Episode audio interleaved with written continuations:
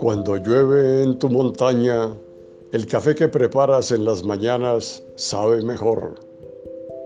Tus pies fríos se ven más confortables bajo la mesa en el piso de madera.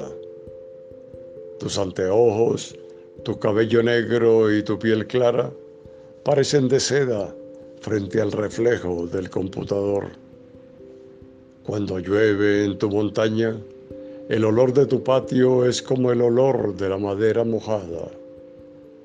El sonido de la lluvia es como una cascada que viene del Olimpo para chocar con caracoles de mar. Tus paredes y tus cobijas frías son como estimulantes para buscar calor y no salir a ningún lado. El perro peludo que siempre nos acompaña en estas ganas de no hacer nada y mete sus patas frías bajo su cuerpo y su hocico húmedo en un oso de peluche viejo. Cuando llueve en tu montaña, el sonido de la ciudad que está abajo es casi nulo. Y en esa ciudad la mentalidad de las personas cambia.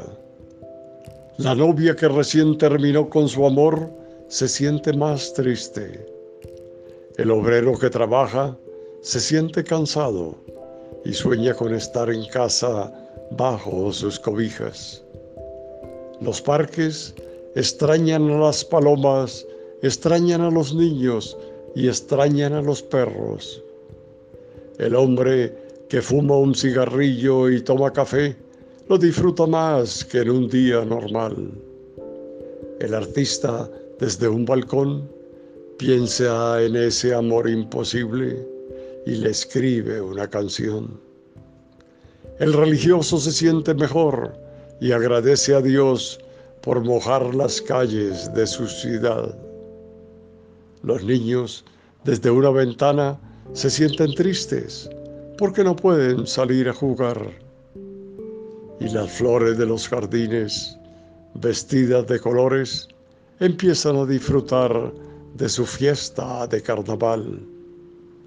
Cuando llueve en tu montaña, pienso en ti, aunque ya no estés conmigo, y también recuerdo nuestras tardes alegres y mojadas. No sé en qué momento de la vida perdí lo que la lluvia siempre me daba, pero siempre querré subir a donde tú subes cuando llueve en tu montaña.